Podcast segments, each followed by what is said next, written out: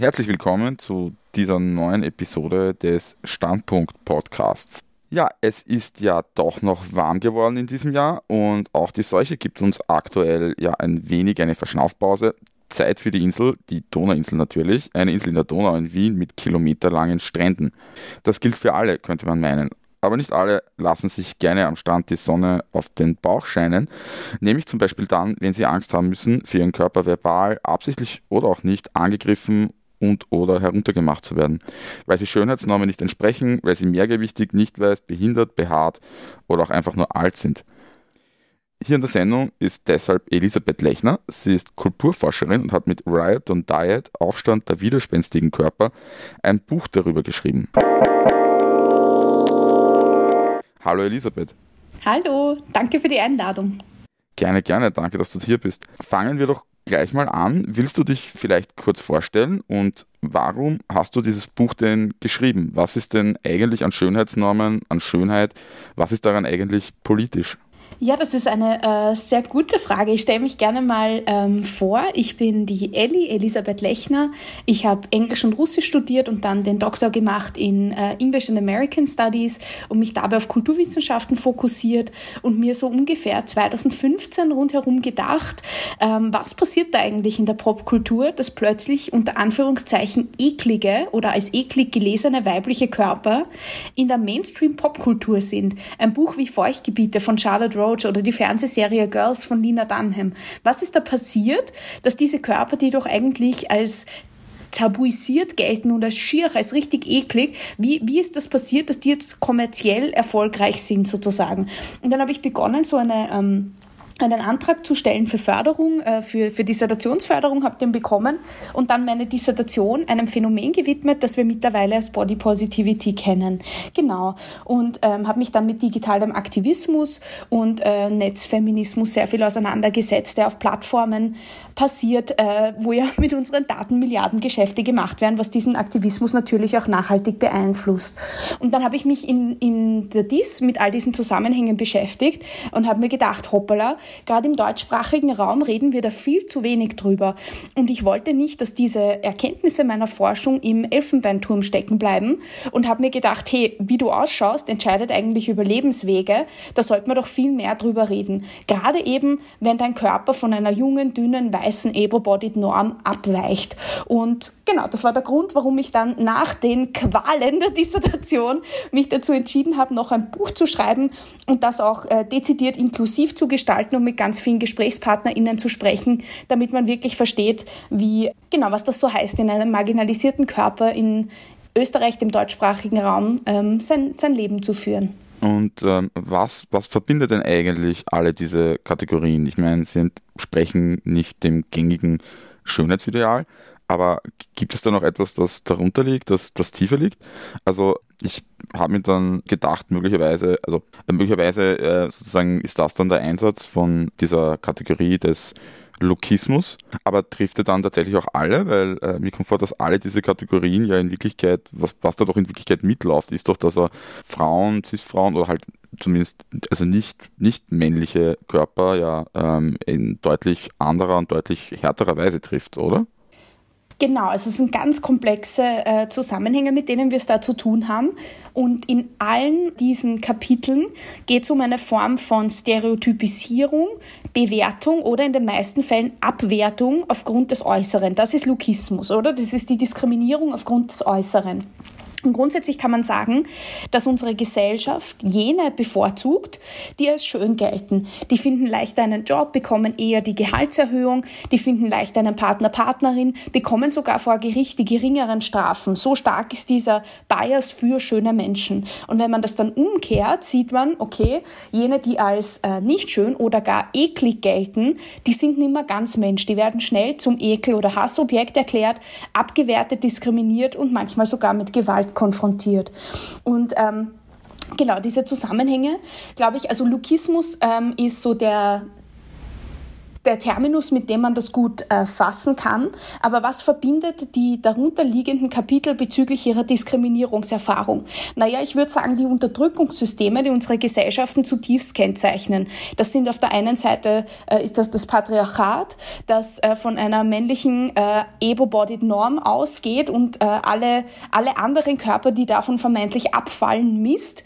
Das ist der Kapitalismus, der gerade im Kontext von der Schönheitsindustrie ein großes Interesse Interesse daran hat, immer neue Makel zu erfinden, um immer neue Produkte zu verkaufen.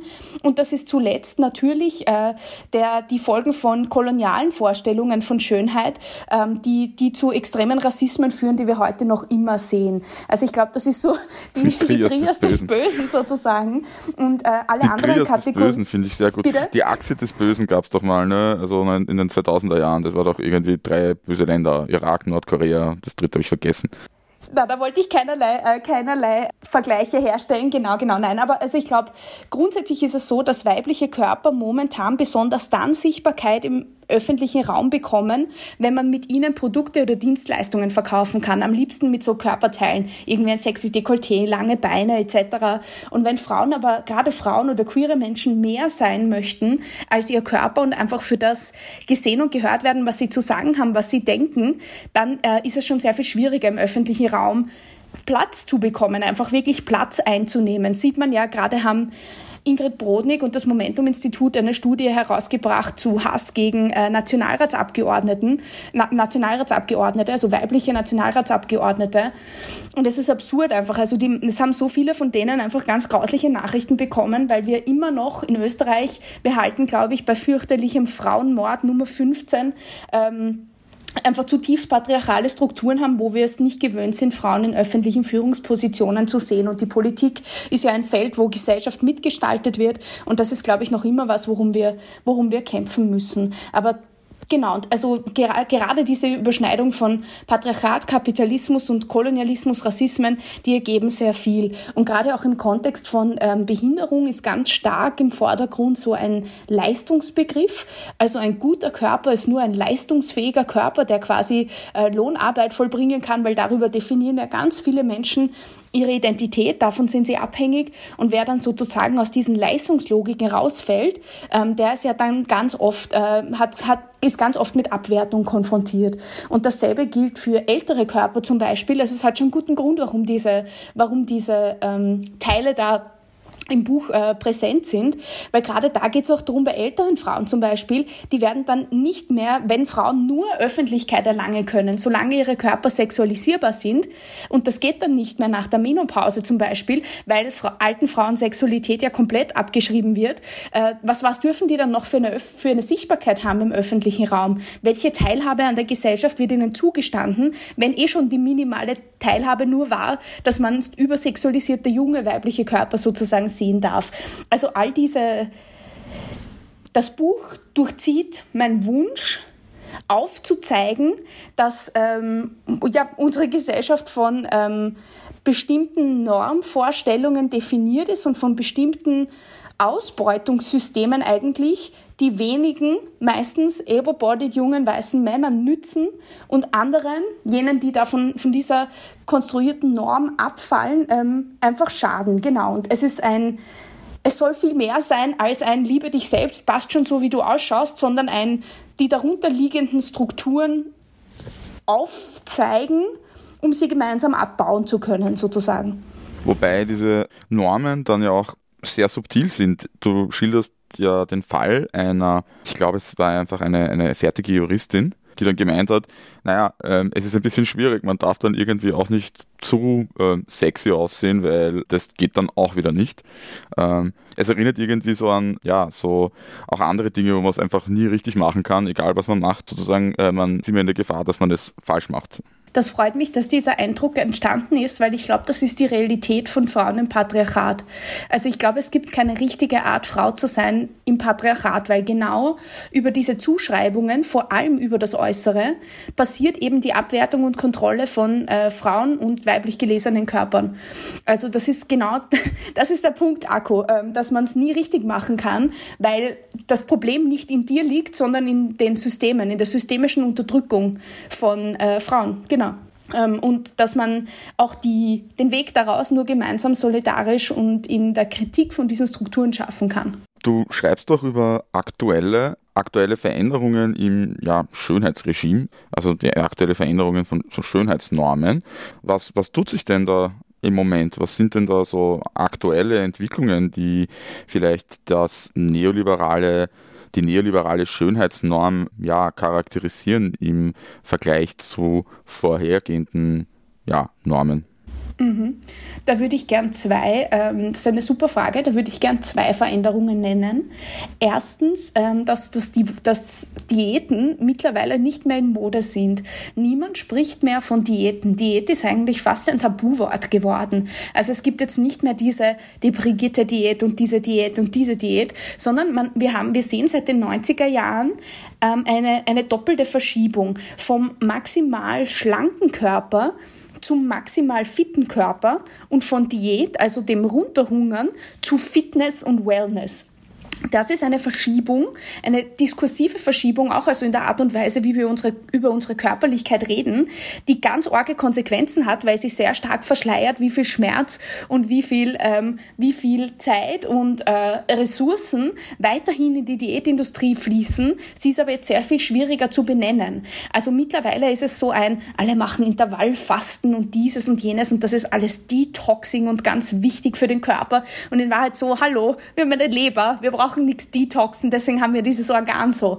Ähm, also das sind alles so, da werden immer neue Wege gesucht, um weiterhin Körper zu beschämen, um weiterhin aus Körpern Profite zu schlagen, aber nur ja nicht äh, mehr anzustreifen an dieses negativ konnotierte Diätwort. Also ich würde wirklich sagen, das ist ein sehr wichtiger Wandel, sehen wir auch im äh, absoluten absoluten Aufstieg von so Fitness-Influencerinnen. Also es ist ein Wahnsinn, was da abgeht, auch auf Instagram unter anderem. Und wo man wirklich sieht, so die am Körper ablesbare Schönheitsarbeit, diese investierte Arbeit in den Sixpack, in den ganz runden, austrainierten Hintern, in, die, in den perfekten, ausdefinierten Rücken und so, diese, diese sichtbare Leistung, dieses individualisierte Leistungsdenken, das steht im Zentrum unseres Schönheitsbegriffs momentan. Und auf der anderen Seite würde ich gern äh, sprechen, sprechen über einen äh, sehr problematischen Trend unter Anführungszeichen, der sich ganz oft maskiert als eine Form von Diversifizierung und Fortschritt. Und zwar ähm, die Exotisierung von ähm, schwarzen Frauen und Women of Color. Ganz oft ist es in der Werbung so, da gibt es gerade eine österreichische Drogeriekette, die das macht.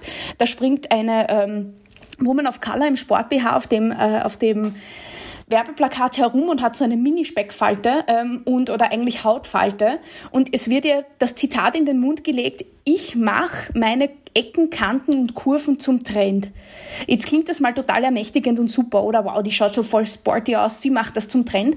Aber in Wahrheit, wenn wir uns das von einer strukturkritischen Perspektive anschauen, wie kommt denn eine Woman of Color dazu, dass sie ihren eigenen Körper zum Trend erklären muss, dass er solange er Profite bringt, scheinbar okay ist, dass er so lange scheinbar akzeptiert wird. Aber was ist denn, wenn der Trend vorbei ist? Dann lebt sie noch immer ein Leben in einem marginalisierten Körper und wird dann überhaupt nicht mehr akzeptiert oder wie? Also das ist auch so ein dieses, dieses äh, vermeintliche, na gut, die Diversity, die haben wir eh schon gecheckt. Und dann nimmt man wieder alles in einen professionellen Kontext dargestellt in einer Werbeserie, aber die schwarze Frau stellt man wieder in ein Dschungelsetting und exotisiert sie damit. Also man schreibt damit ähm, Formen von symbolischer Herabsetzung fort, die in den Köpfen der Menschen bestimmte Bilder erzeugen. Und das sind so, also gerade mit dieser kommerziellen Form von Diversität unter Anführungszeichen und äh, irgendwie Body Positivity oder so, die von großen Konzernen kommt, da bin ich sehr, sehr kritisch. Weil da sieht man dann ganz gut, die Grenzen von Sichtbarkeitsdiskussionen, dass wir eigentlich echte Teilhabe brauchen. Und da geht's halt dann im Endeffekt um Umverteilung, oder? Wer sitzt in den Vorstandsetagen? Wer sitzt in den Redaktionen? Wer bestimmt mit? Kann diese Frau, die da abgebildet ist, selber mitentscheiden, wie diese Werbekampagne ausschaut und was, ähm, was äh, mit, mit ihren Fotos passiert und so weiter? Also das sind so die zwei großen Trends, würde ich sagen, von der Diät, vom Herunterhungern zur Fitness, zum Zeigen von geleisteter Schönheitsarbeit und diese diese arg durchkommerzialisierte Sichtbarkeit von Diversität in einem, in einem äh, Werbekontext. Auf die zwei Dinge würde ich gerne als aktuelle spannende Problemfelder hinweisen. Ich finde das spannend, da tun sich ja eigentlich auch Parallelen zu individualisierten ja, Gesundheitsdiskursen auf, oder? Wo dann ja mehr oder weniger versprochen wird, stärke dein Immunsystem oder so. Ich meine, jetzt gerade, wo eine Seuche dumm und dumm geht, sicherlich absolut super. Wer braucht noch impfen, wenn du auch einfach dein Immunsystem stärkst und wer das nicht kann, hatte Pech? Das ist, ähm, ja, du hast völlig recht. Ähm, ich, kann das nur, ich kann das nur bestärken. Und vielleicht noch hinzufügen, dass der Kampf gegen diese definitiv strukturellen Probleme, also gerade im Kontext von dicken Hass, das ist ein strukturelles Problem. Äh, da, da bekommen Menschen einfach nur, weil sie dick sind, eine schlechtere Gesundheitsversorgung, haben wirklich nachweisbare, empirisch belegbare äh, Nachteile im Leben. Und durch die Dominanz dieses neoliberalen, individualisierten Narrativs von ich bin für alles selber verantwortlich und was ich nicht schaffe, na dann hast dich nicht, na hast nicht genug bemüht, das tut mir jetzt aber leid. Und es ist einfach de facto gerade im Kontext von, ähm, von dicken Menschen, dass wir können unser Körpergewicht nicht so beeinflussen. Entschuldigung, verschluckt. Es ist gerade im Kontext von dicken Menschen eindeutig, also wir können unser Körpergewicht nicht äh, so beeinflussen, wie wir wollen, weil bei dem dicken Hass, den wir haben in der Gesellschaft, wären doch alle dünn, wenn wir es uns einfach aussuchen könnten. Es ist aber nicht so. Es gibt große, große biologische Vielfalt auch und natürlich sozioökonomische äh, Determinanten, die bestimmen, wie ein Leben, wie ein Körper, wie, wie, wie sich ja, ein Körper im Lebensweg eigentlich entwickelt. Weil wer hat denn die Chance, seinen Körper möglichst nah an Normen zuzurichten? Richten. Ja, das sind superreiche Celebrities, die ganze Heerscharen an Menschen haben, die die Make-up machen, die den Körper trainieren, die das Essen bereitstellen etc. Aber Alleinerziehende zum Beispiel, die gerade gar nicht wissen, wie sie die Miete bezahlen sollen, die werden einfach nicht dieselbe Zeit, Energie, Möglichkeiten überhaupt haben, sich so in diese Richtung zu trimmen. Also ich finde ganz wichtig, dass du das explizit ansprichst, dieses Runterbrechen aufs Individuum immer, weil das verschleiert natürlich, dass das strukturelle Probleme sind. Und solange wir in diesem individualisierten Selbsthass verharren, werden wir den nicht verwandeln können in Systemgrant sozusagen. Und das ist das, was ich mir so wünsche. Also dass man sagt, hey, ich bin nicht das Problem. Ich bin, mein Körper ist nicht schlecht. Das Problem sind Strukturen, die mich ausbeuten, diskriminieren, an den Rand drängen und manchmal sogar ähm, genau in Gefahr bringen. Und äh, da, darum es. Und genau diese Narrative verschleiern, dass man eigentlich gegen Unterdrückungssysteme kämpfen muss, statt gegen sich selber. Ich finde es auch, also genau, ich, aber wobei ich sagen muss, da, da, hätte ich dann tatsächlich auch eine Frage, weil, also ich meine, ich finde es auch total, also ja, also Dickenhass, es ist eine offensichtliche Sache und das äh, einer der Gründe, warum ich überhaupt auf die Idee gekommen bin, diese Sendung zu machen. Und ich, ich finde es ja auch einfach offensichtlich, weil wenn man zum Beispiel Raucherinnen irgendwie ständig darauf anspricht, so hey, das ist ungesund, was du tust, ich meine, ja, dann ist man halt gesellschaftlich schneller mal irgendwie so im Aus, weil ja, kein Raucher, keine Raucherin hat äh, die Lust, sich das dauernd anzuhören und das äh, wird auch akzeptiert. So. Beim Mehrgewichtigen soll es dann aber dann plötzlich irgendwie ein gut gemeinter Rat sein. Was mir aber schon aufgefallen ist bei deinem Buch, also auch wenn ich so, du bringst das Beispiel, dass im Rahmen einer Anpassung des Body Mass Index, gehe mal davon aus, dass alle Hörerinnen und Hörer wissen, was das ist, ja, dann plötzlich Millionen Menschen, die davor kein Problem hatten, plötzlich pathologisiert worden sind. Aber es ist doch schon so, ich meine, das lässt sich ja eigentlich, also es ist doch schon so, dass Mehrgewicht ähm, ja, ein gesundheitliches Problem darstellt? Oder, oder würdest du tatsächlich sagen, dass das nicht der Fall ist? Und wo ich mich dann gefragt habe, so, ja gut, okay, man muss gegen Dickenhaus vorgehen, aber wäre da nicht auch, wäre es ja nicht auch sagen, notwendig, gegen ungesunde, äh, massenhaft vorkommende Ernährungs- und Lebensweisen vorzugehen? Weil ich meine, du bringst das Beispiel der Celebrities und der reichen Leute, die dann ihren Ernährungstrainer haben und den, weiß nicht, eigenen Koch oder was weiß ich. Aber es gibt ja auch im, es gibt ja auch im globalen Vergleich zwischen verschiedenen Ländern ja ziemliche Unterschiede, was so, also was so die Rate an Menschen angeht, die mehrgewichtig sind. So. Und da stehen doch höchstwahrscheinlich irgendwelche unterschiedlichen ja, Ernährungsweisen und Lebensweisen dahinter. Wenn ich die eigentlich eher an Strukturen anschließende Forderung, fokussierende Forderung die, dass man sozusagen die sozialen Bedingungen schaffen muss, die es allen ermöglichen, ein gesundes, das ist jetzt wirklich schwierig, ein gesundes Leben. Weißt du, was ich meine? Ich, ich, weiß auch nicht genau, wie ich das jetzt eigentlich ausdrücken soll, ohne dass es ähm, schwierig klingt.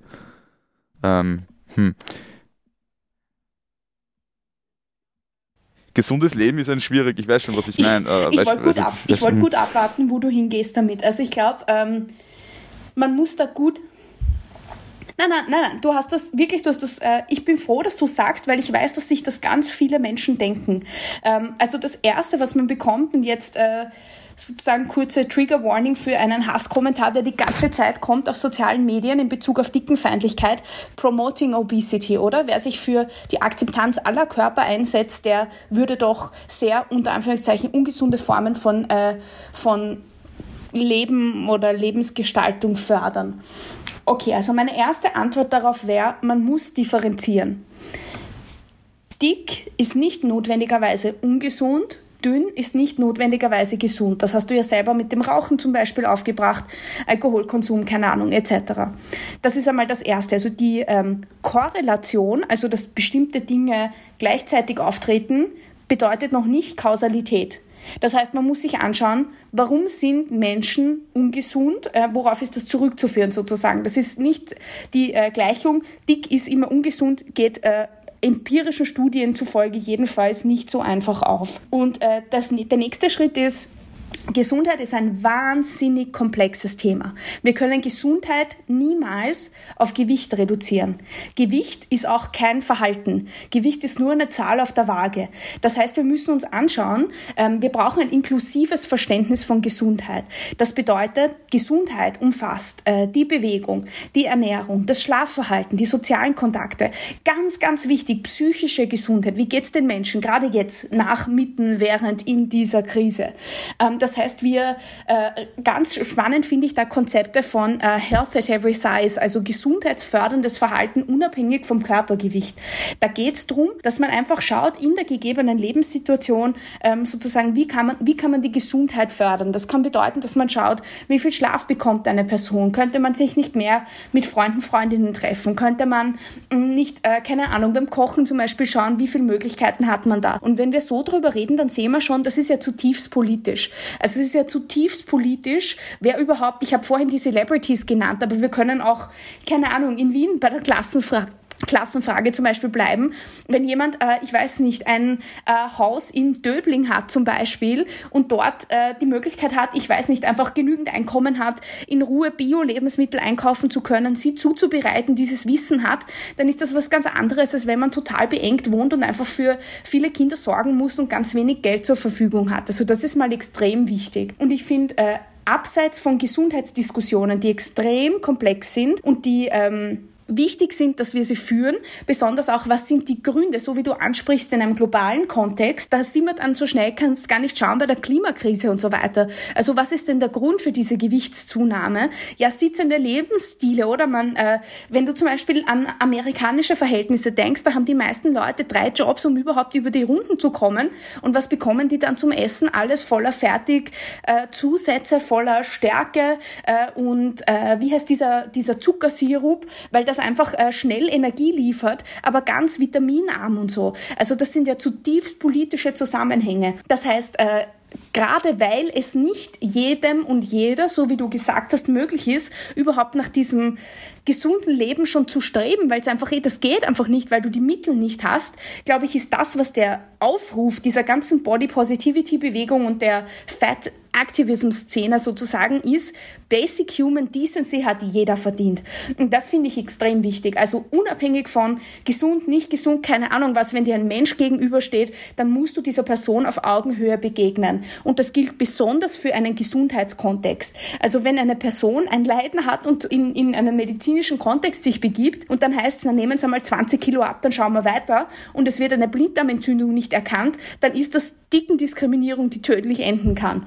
Das sind so Dinge, wo ich mir denke, das muss möglich sein. Das muss möglich sein, dass man Menschen ungeachtet von allem, gerade weil die Verteilung der Möglichkeiten nach diesem Körper überhaupt zu streben so ungleich sind, dass man Menschen jedenfalls ähm, auf Augenhöhe begegnet. Und es ist wirklich ganz wichtig auch, das möchte ich nochmal betonen, ich habe schon vorher kurz äh, angesprochen, dass es nicht ungeachtet der Möglichkeiten, auch wenn wir also wenn wir die reichste Person nehmen, die alle Möglichkeiten hat und eine Person, die ganz wenige Möglichkeiten hat, auch wenn wir alle dasselbe essen würden, denselben Sport machen, dieselbe Betätigung, dieselben, also wenn wir wirklich unsere, unsere All, unseren Alltag streamlinen würden, unsere Körper würden nicht gleich ausschauen, weil es einfach auch genetische Varianz gibt und weil es einfach äh, nicht so leicht zu beeinflussen ist, das Körpergewicht. Also Studien rund um diese Weight Set Points Theorie, also Gewichtsausgangspunkt Theorie, legen nahe, dass man ohne größere chirurgische Eingriffe plus minus 10 Prozent des Körpergewichts verändern kann, mehr nicht. Und wir wissen aus Metastudien, also aus Studien, über hunderte Studien, also einen Überblick, die versuchen sich einen Überblick über Studien zu verschaffen, dass Diäten nicht funktionieren. Der Großteil von Diäten wirklich, wir reden von über 90 Prozent, die funktionieren langfristig nicht. Und zwei Drittel der Menschen haben nur kurze Zeit nach der Diät mehr Gewicht, als sie vorher hatten, weil einfach der, der, der, der Eingriff in das eigene, in das eigene ja, äh, funktionierende System sozusagen, der ist so groß. Und gerade auch diese, diese psychischen Konsequenzen, die diese, dieses Bodyshaming und das dauernde Zurückfallen auf ein eigentlich, muss man sagen, essgestörtes Verhalten, auf dieses org eingeschränkte Verhalten, das hat negativere Konsequenzen. Das heißt, man kann eigentlich sagen, dass Diäten zu Gewichtszunahme führen, ganz oft. Und äh, genau, dass man ja, Gesundheit so viel komplexer betrachten muss. Und am besten wäre, wenn gerade auch in der Medizin, im Studium sich durchsetzen würde, Gewicht ist als solches kein Verhalten. Und dass man sich die individuellen Fälle anschauen muss und sagen muss, ja, wie geht's Ihnen, wo, äh, wo sind die Probleme sozusagen? Und dieses Health at Every Size Modell, das kann ich wirklich nur von vielen auch tollen ähm, Ernährungs- äh, BeraterInnen oder so, so Ernährungspsychologinnen, da gibt es Cornelia Fichtel auf Instagram oder Ernährungsrevolution heißt eine, die erklären diese Zusammenhänge in noch viel mehr Detail, als ich das kann und mit ganz viel mit ganz viel ähm, Ernährungsfachwissen, dass einfach äh, der Fokus auf das Gewicht, damit ist niemandem geholfen und über die Abwertung des eigenen Körpers, davon ist auch noch keiner gesünder worden das ist so quasi, das, das wäre der, der Take dazu. Ja, du, ich, äh, ich gebe dir vollkommen recht, dass dicken Hass und äh, die Abwertung ähm, sehr oft eigentlich so die ärgeren Auswirkungen eigentlich auf die äh, betroffenen Personen hat, als, als es, ähm, das, als es das, das Gewicht eigentlich, eigentlich hätte. Auf jeden Fall, auf jeden Fall. Ähm, du bringst auch, glaube ich, das Beispiel von eine Betroffene, die aufgrund von Depressionen, wenn ich mich richtig erinnere, dann auf einmal sehr viel Gewicht abgenommen hat und gerade just zu dem Zeitpunkt, wo es ihr so schlecht ging wie noch nie in ihrem Leben, ja, hat sie plötzlich Anerkennung für ihren Körper äh, bekommen und davor irgendwie noch nie. Genau, also ich glaube, ich also ich verstehe schon, verstehe schon, was du meinst. Aber würdest du, würdest du trotzdem sagen, es, es bräuchte dann so Sachen wie, wie Prävention zum Beispiel, dass man, ich, keine Ahnung, ich habe letzte Woche auf Ö1 was gehört über eine äh, NGO, die heißt Foodwatch, die waren bei Punkt 1 auf Ö1 und haben dort ähm, so diese so Instagrammer, Influencerinnen kritisiert, die ja offensichtlich auf Kinder abzielend ein Mördergeschäft damit machen, äußerst ungesunde Lebensmittel anzupreisen. Wärst du da dafür, dass man da irgendwas macht? Also sagen auch jetzt nicht nur was Essen angeht, auch was Lebensstil angeht und so weiter. Also ich weiß auch nicht, da gibt es ja Du hast jetzt zum Beispiel irgendwie so ähm, die USA genannt. Ich meine, ein Grund für Bewegungsmangel ist ja auch beispielsweise Siedlungsstrukturen, wo du dann halt dich kaum anders als mit einem Auto fortbewegen kannst oder so. Bist du dann dafür, dass man sowas dann, dann zumindest macht oder, oder wärst du dann, würdest du dann sagen, fokussieren wir uns auf ganz was anderes? So, fokussieren wir uns auf Health at every size und wurscht. Also, und wurscht. Ähm, also, mein, mein Zugang ist ein kulturwissenschaftlicher, das ist wichtig, weil äh, VertreterInnen unterschiedlicher Disziplinen zu unterschiedlichen Schlüssen kommen. Mein Zugang ist, wir brauchen Medienkompetenz. Wir brauchen äh, Wissen, Bewusstsein darüber, wie Plattformkapitalismus funktioniert, was diese ähm, was diese Plattformen mit unseren Daten machen, warum die Bilder von jungen, dünnen, weißen Mädels algorithmisch viel eher äh, gepusht werden als jene vielleicht von der äh, mehrgewichtigen schwarzen Freundin etc. Also ich glaube, wir brauchen einen, und das kann man jungen Menschen zutrauen, die brauchen nicht erfahren, wir tun unsere Bilder irgendwie nachbearbeiten und verwenden Filter, das machen die jeden Tag selber hundertmal, sondern die brauchen ein systemisches Verständnis davon, wie die Ungleichheitsstrukturen in unserer Gesellschaft sind, damit sie von vornherein schon lernen, sich widerständig, wie ich das nenne, zu positionieren positionieren. Das ist mal so die eine Seite. Und was äh, Gewicht betrifft, ist, glaube ich, der Bias, der, also das, das Stigma rund um dicke Körper so groß, dass wir jedenfalls noch Unmengen von der Gegenbewegung brauchen. Also wir brauchen Health at Every Size, wir brauchen Body Positivity, wir brauchen Fettaktivismus. Das brauchen wir jedenfalls alles schon allein, um Sehgewohnheiten zu verändern. Wenn ich mir die mediale Darstellung von dicken Körpern anschaue, dann sind die ja immer nur das Vorher, in so Vorher-Nachher-Fotos. In äh, Filmen fallen die dicken Freundinnen immer immerhin, haha, lustig, immer alles sind so botschert und tollpatschig. Also ganz katastrophale Darstellung eigentlich.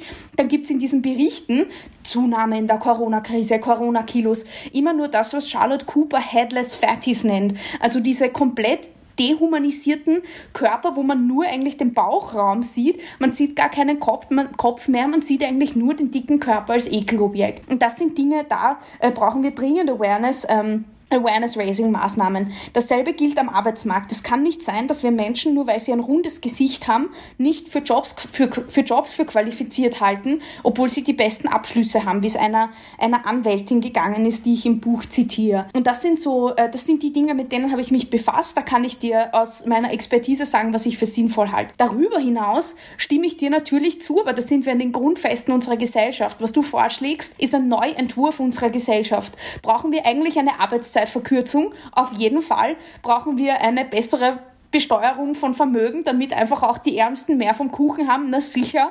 Also das sind so, das sind so äh, Zusammenhänge, wo, äh, wenn du mich da fragst, ja, sollten wir da was tun? Ja, na, also natürlich ist die Ungleichheit äh, himmelsschreiend und die Corona-Krise hat ja wie ein Brennglas darauf noch gewirkt. Äh, Gesundheitsversorgung, also pff, das, das sind riesige Themen natürlich, aber wofür ich äh, aus meiner mein, also ich finde es ganz wichtig, dass Leute, die zu Themen befragt werden, nicht zu allem so, zu, so, nicht zu allem so tun, als wüssten sie alles, als hätten sie alles beforscht. Ich habe mir diese äh, mediale Darstellung angeschaut und gerade im Kontext von dicken Hass mich extrem damit beschäftigt, was heißt eigentlich Gesundheit und woher kommt diese Gegenbewegung? Weil ich ursprünglich dieselben Fragen gestellt habe wie du, rund um Gesundheit, Ungesundheit, was bedeutet das eigentlich? Und da ist für mich einfach die, die Evidenz extrem klar, dass wir einen guten Grund haben, gegen diese Diätkultur äh, vorzugehen.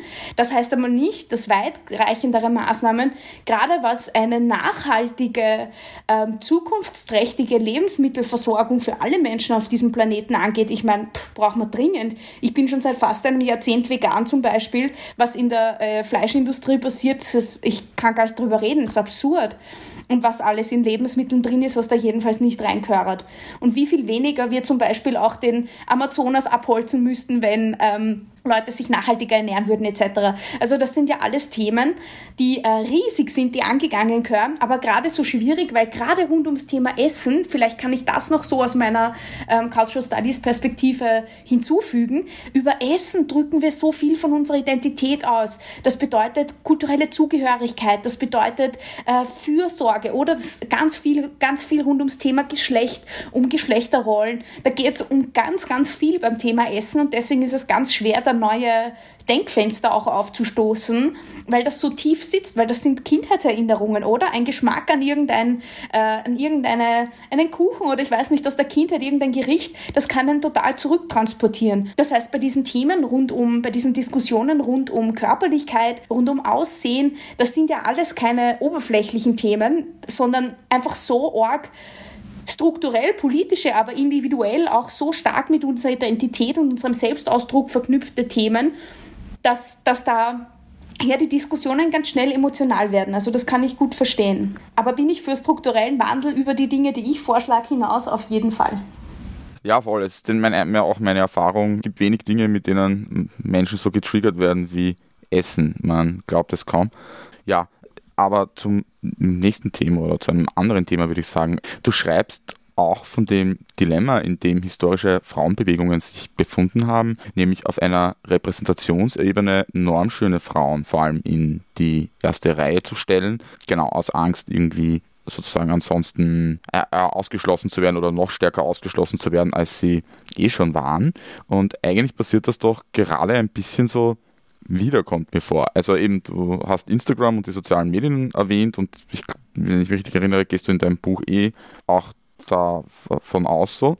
Was ich mir dann gedacht habe, ist das nicht auch ein bisschen ein, ein sozusagen auch in dem Sinn ein Widerspruch, als dass sozusagen normschöne Körper ja nicht definiert werden ähm, in einem Raum von Gleichen, sondern dass das ja in der Regel ein männlicher Blick ist so? Könnte man dann nicht ein bisschen sagen, so müssten nicht umgekehrt sozusagen radikalerweise, sind wir nicht umgekehrt radikalerweise eben äh, erst recht keine, nicht hinzielen auf Normschönheit bei sowas? Ja, das sind, äh, das äh, sind die Komplexitäten dieses Themas, die du da ansprichst, wo wir eine gewisse Form von Ambivalenz, glaube ich, aushalten werden müssen. Weil gerade wenn Menschen in marginalisierten Körpern versuchen, Öffentlichkeitsaufmerksamkeit zu bekommen, dann äh, wer sind normschöne Menschen, ihnen vorzuschreiben, wie sie das machen sollen. Also das finde ich schon mal, da muss man sehr gut überlegen, wie, äh, welche, welche Positioniertheit man selber hat. Und bei den äh, Dingen, die du ansprichst, was die Feminismusgeschichte und auch durchaus die Jetztzeit betrifft, da habe ich im Buch äh, davon gesprochen, dass Lukismus auch in der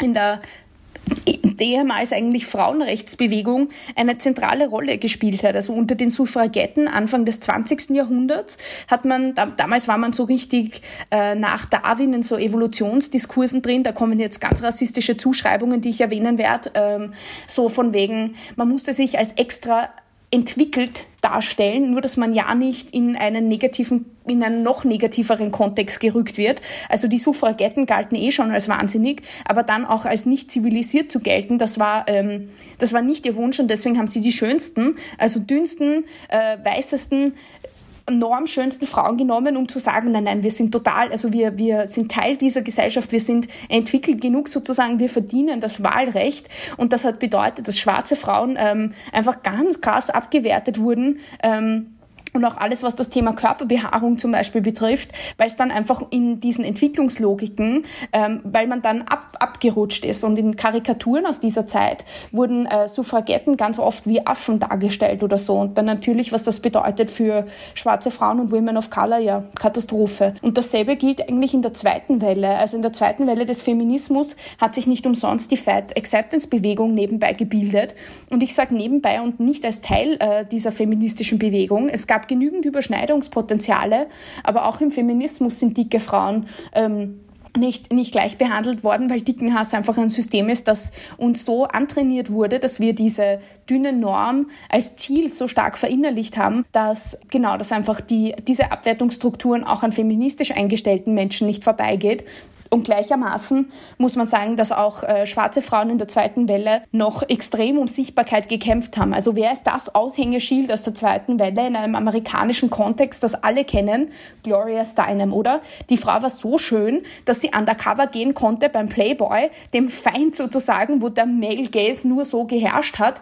Ähm, und so schön war die, dass man sie äh, so, also sozusagen die die, der perfekte Frauenkörper und die war das Aushängeschild der feministischen Bewegung. Aber wo waren jene? Haben die diese Massensichtbarkeit bekommen, die nicht so schön waren? Nein, leider nicht. Und äh, es gibt ähnliche Tendenzen heute noch immer. Also es ist extrem äh, und in diesem neoliberalen Kontext besonders wichtig, dass wir darauf hinweisen, das hat Roxane Gay ein Bad Feminist erklärt, dass wir dazu tendieren, einzelne Aushängeschilder auf ein Podest zu stellen, wenn endlich mal irgendwas anders gemacht wird, wenn man endlich mal das Gefühl hat, da setzt sich jemand durch, da ist Widerstand irgendwie.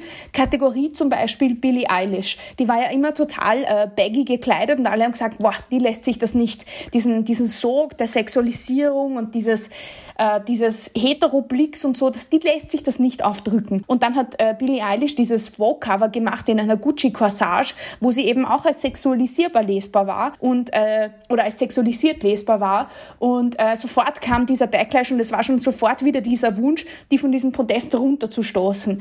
Aber in Wahrheit müssen wir nicht einzelne Individuen auf ein Stockerl stellen und die sozusagen zu den Vorreiterinnen dieser Bewegung erklären. Es sind ja strukturelle Probleme. Also im Prinzip wird man immer wieder zurückgeworfen geworfen auf dieses, wir müssen uns die Hand reichen, solidarisch sein und kollektiv gegen Unterdrückungsstrukturen vorgehen. Und natürlich wird es in diesen Ökonomien der Aufmerksamkeit, gerade auch digital auf Plattformen, wo Einzelne so stark gepusht werden, immer dazu kommen, dass es Menschen gibt, die mehr Aufmerksamkeit haben als weniger. Aber wenn das immer nur die jungen, weißen, schönen Frauen sind sozusagen und die anderen einfach dann aufgrund dieser auch algorithmisch gesteuerten Logiken gar keine Chance haben, irgendwie gesehen und gehört zu werden, dann haben wir einfach ein Problem, ein Teilhabeproblem, ein Mitspracheproblem. Und äh, genau, ich finde, dass da gerade auch in feministischen Kreisen dringend, äh, dringend reflektiert werden sollte, wer, wer redet denn, wer wird gesehen, wessen, wessen Inhalte und Anliegen werden auch gesehen. Dementsprechend war es mir im Buch ein großes Anliegen, also ich kann als als Kulturwissenschaftlerin auf Machtstrukturen hinweisen, Zusammenhänge herstellen und sagen, aha, schaut euch mal an, diese mediale Darstellung, ich kann Texte zerlegen und mit theoretischen äh, Konzepten verknüpfen. Aber was ich niemals machen möchte, auf keinen Fall, ist für die Lebensrealitäten von Menschen sprechen, die ich nicht kenne. Deswegen habe ich im Buch äh, fast 30 InterviewpartnerInnen, die einfach aus ihrer eigenen Perspektive, in ihren ganz eigenen Worten erzählen, wie sich das anfühlt, in diesen Systemen zu leben. Weil ich glaube, es ist ganz wichtig, dass wir nicht bei so Metadiskussionen verharren, sondern wirklich auch mitfühlen, mitbekommen, Empathie zeigen. Wie ist das? Wie ist das eigentlich? Wie fühlt sich so ein Leben an?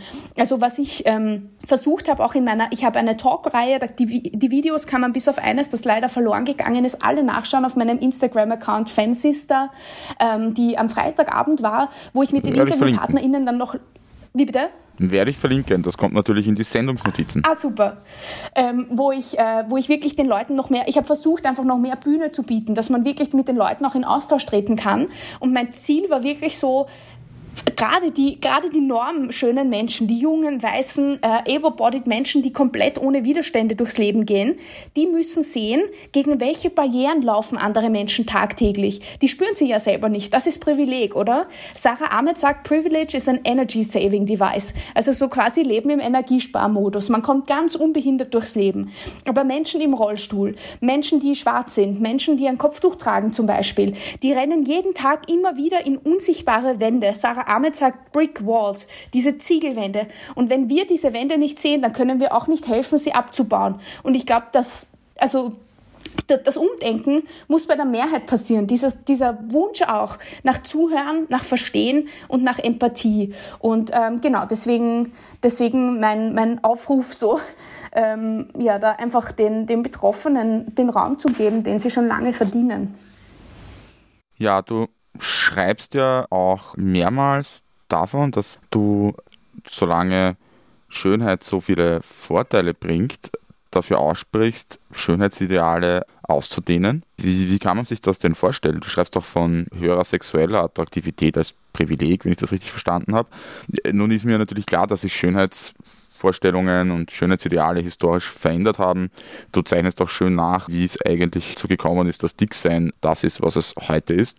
Aber wie funktioniert sowas denn eigentlich in der Praxis? Ich weiß nicht genau, ob ich, ob ich mich da richtig ausdrücke, aber mir kommt es irgendwie so, aber vielleicht bin ich da einfach selber so ideologisch mh, hm, verblendet, dass, dass, dass ich mir irgendwie nicht ganz vorstellen kann, wie sowas von sich geht. Beziehungsweise, genau, keine Ahnung. Also möglicherweise ist es Leuten, die zum Beispiel in der Schönheitsbranche oder in der Modeindustrie äh, arbeiten, ja vielleicht eh ganz klar und total auf der Hand liegend, aber ich habe mich gefragt, so wie funktioniert sowas denn? Fragst du dich, äh, wie dieser Prozess funktioniert oder ist da der Unterton sozusagen, will, will, will, will mir die jetzt vorschreiben, wenn ich schön finden soll? Nein, oder geht nein, das wirklich nein, nur in oh Richtung Gott, dieses ich, Prozesses? Schon, ich kann mir gut vorstellen, dass... Nein, nein, nein, weil das kommt manchmal und das finde ich nachvollziehbar. Ähm, also ich finde das auch okay, wenn mhm. Leute in den Kommentaren kommt nämlich uroft, ich möchte das eben gar nicht in den Mund legen, aber ganz oft kommt in den Kommentaren, ja, voilà, jetzt will uns die da vorschreiben, äh, wen ich schön finden soll. Und äh, ich glaube, in einem, in einem privaten Kontext, aber natürlich haben all diese Dinge auch auf, nehmen wir Tinder, Auswirkungen. Dann kann ich mich in einem privaten Kontext vermatan, weil das ist äh, vielleicht am, am, als erstes auszuräumen sozusagen. Ähm, da kann ich mir natürlich schon denken, wenn ich jetzt da sitze und so als, äh, als weiß nicht, österreichischer Mann, ähm, wenn meine Freundinnen immer nur ganz dünn, ganz blond waren ähm, und meistens deutlich jünger als ich, dann kann ich mir schon denken, habe ich da eigentlich vielleicht ein bisschen ein Bias oder was bedeutet das eigentlich? Also man kann natürlich reflektieren, welche Vorlieben man hat und warum und ob man dann nicht eigentlich aufgrund von äh, Stereotypen, die man sich angeeignet hat und Stereotypen Vorstellungen über Menschen eigentlich sich ganz viele Möglichkeiten verunmöglicht.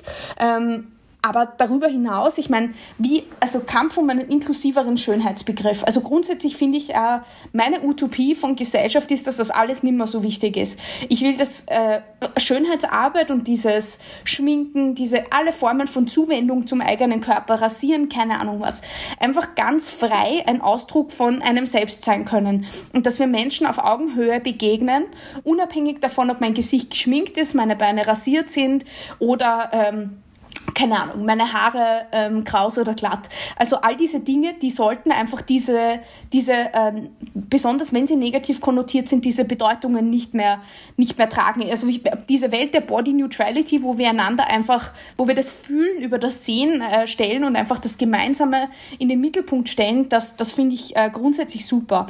Aber so weit äh, sind wir noch lange nicht.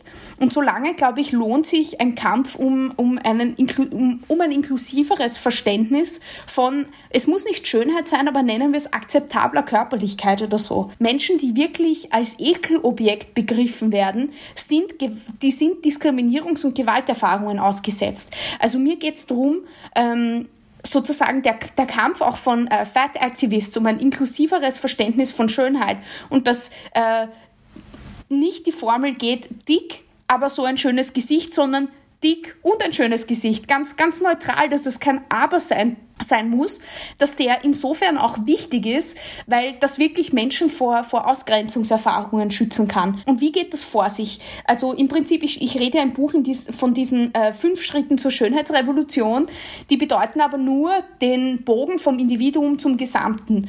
Das bedeutet, wir fangen an ähm, bei einer eigenen Reflexion über die eigene Positioniertheit in der Gesellschaft und die eigenen Privilegien, die man so hat oder eben nicht hat.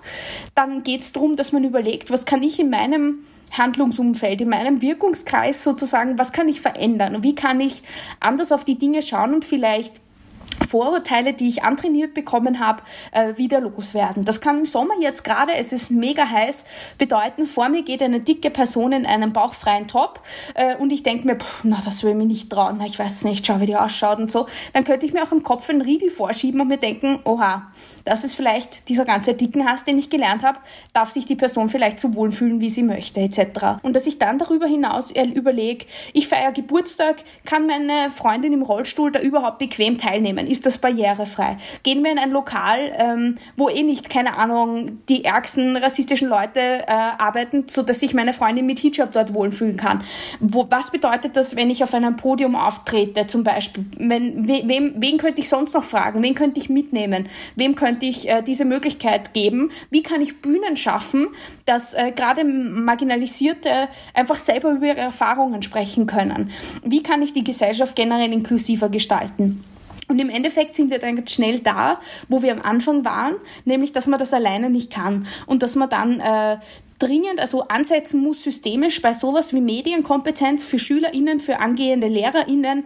Wir brauchen gewichtsinklusive Vorstellungen von Gesundheit, gerade für Medizinstudierende, ähm, also systemische, systemische Hebel bedienen. Und Bildung ist natürlich Awareness Raising und Bildung ist da natürlich zentral.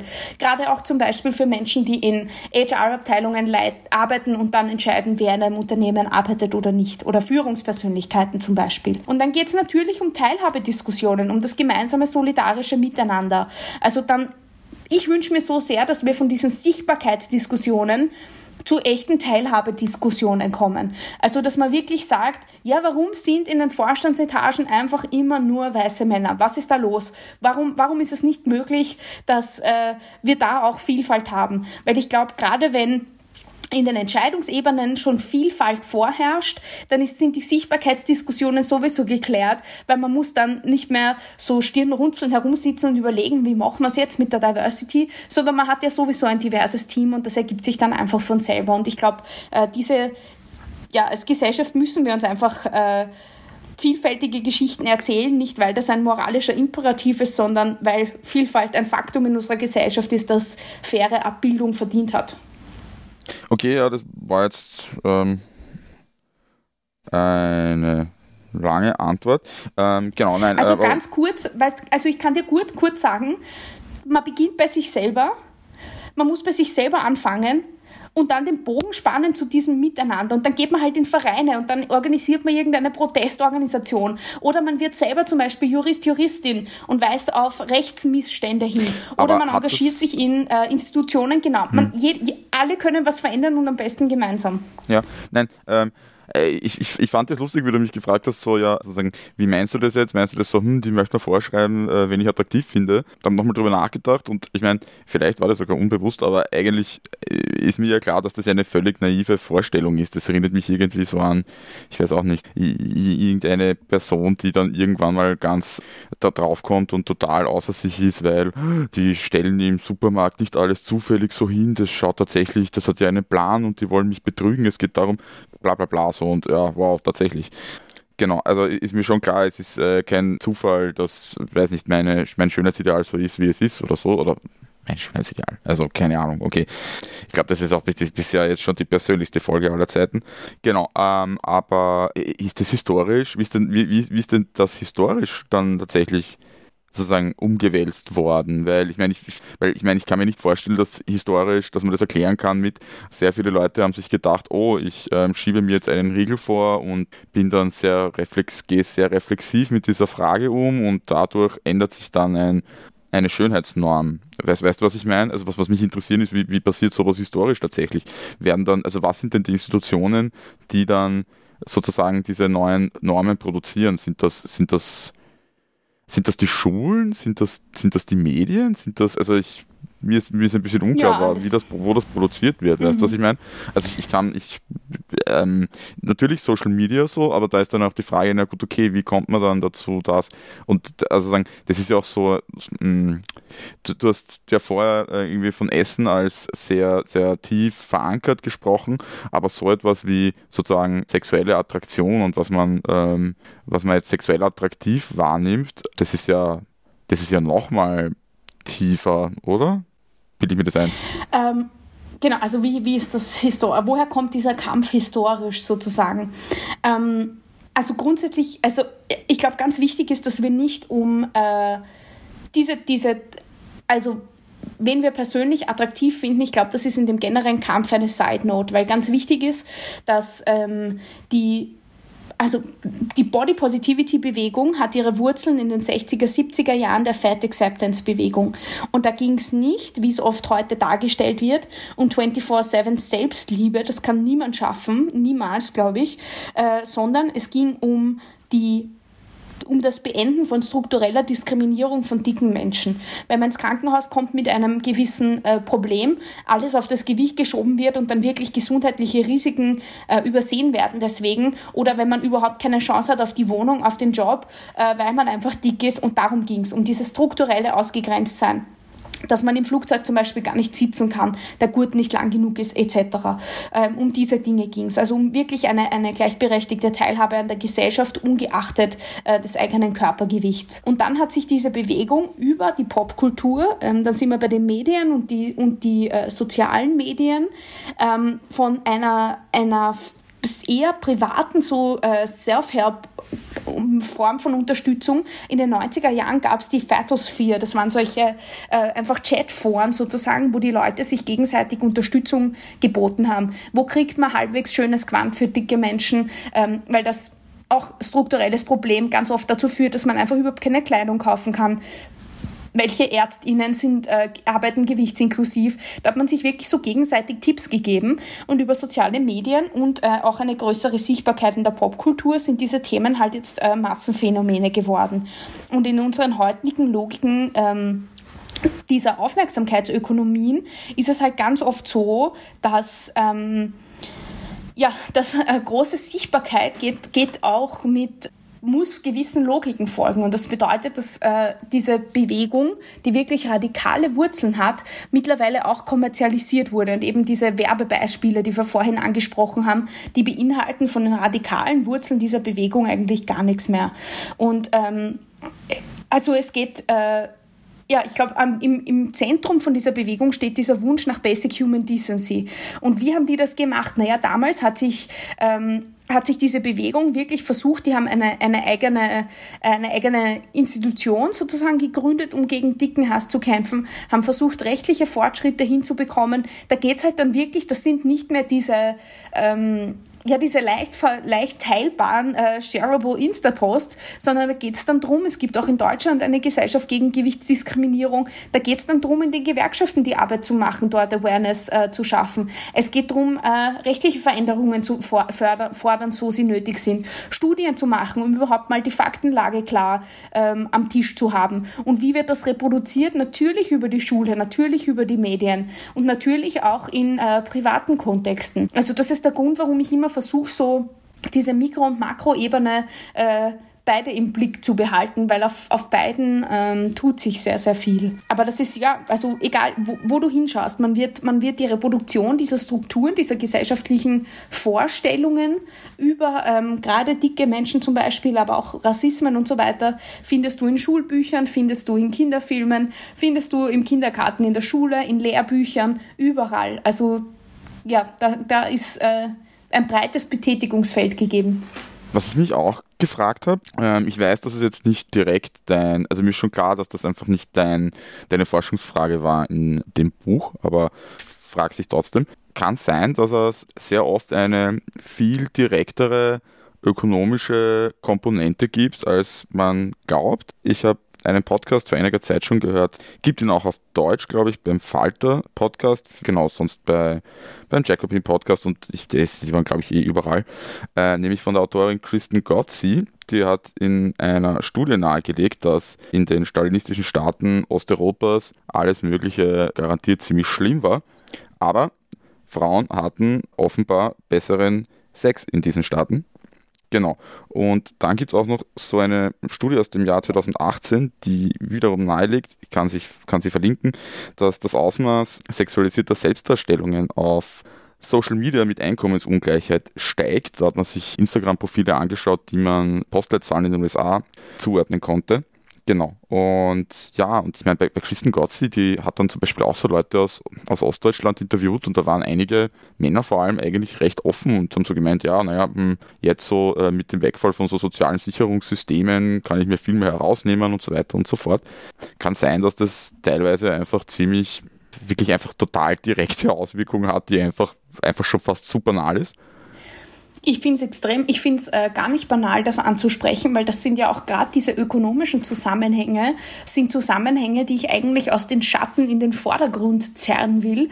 Ähm, weil ganz oft, wenn man über Schönheitsarbeit, über äh, Aussehen, über all diese Dinge redet, dann kommt ganz oft was so banal oder ist ja, pff, da geht ja um gar nichts, jetzt reden wir über Schminken oder was.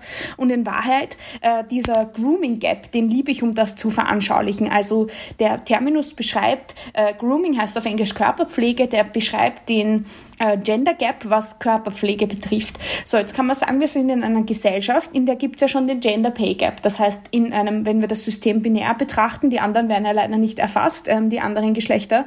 Ähm, dann haben wir schon ein System, in dem Frauen weniger verdienen als Männer, aber den Großteil der unbezahlten Sorge und Reproduktionsarbeit machen. Das heißt, äh, eigentlich dafür verantwortlich sind, dass diese Gesellschaft irgendwie am Laufen bleibt. Damit sie aber überhaupt als äh, einstellbar oder kompetent rüberkommen sozusagen, wird ein sehr viel größeres Ausmaß an Schönheitsarbeit von ihnen verlangt als von Männern. Also während man äh, das Gefühl hat, für Männer ist es genug, so Basic Körperpflege, Hygiene zu machen, also schnell rasieren, irgendwie duschen, duschen, die Haare irgendwie herrichten und rein in den Anzug geht schon in so einem ganz äh, Business-Kontext, ist die Arbeit für Frauen um ein Vielfaches höher. Die Anforderungen sind um ein Vielfaches höher.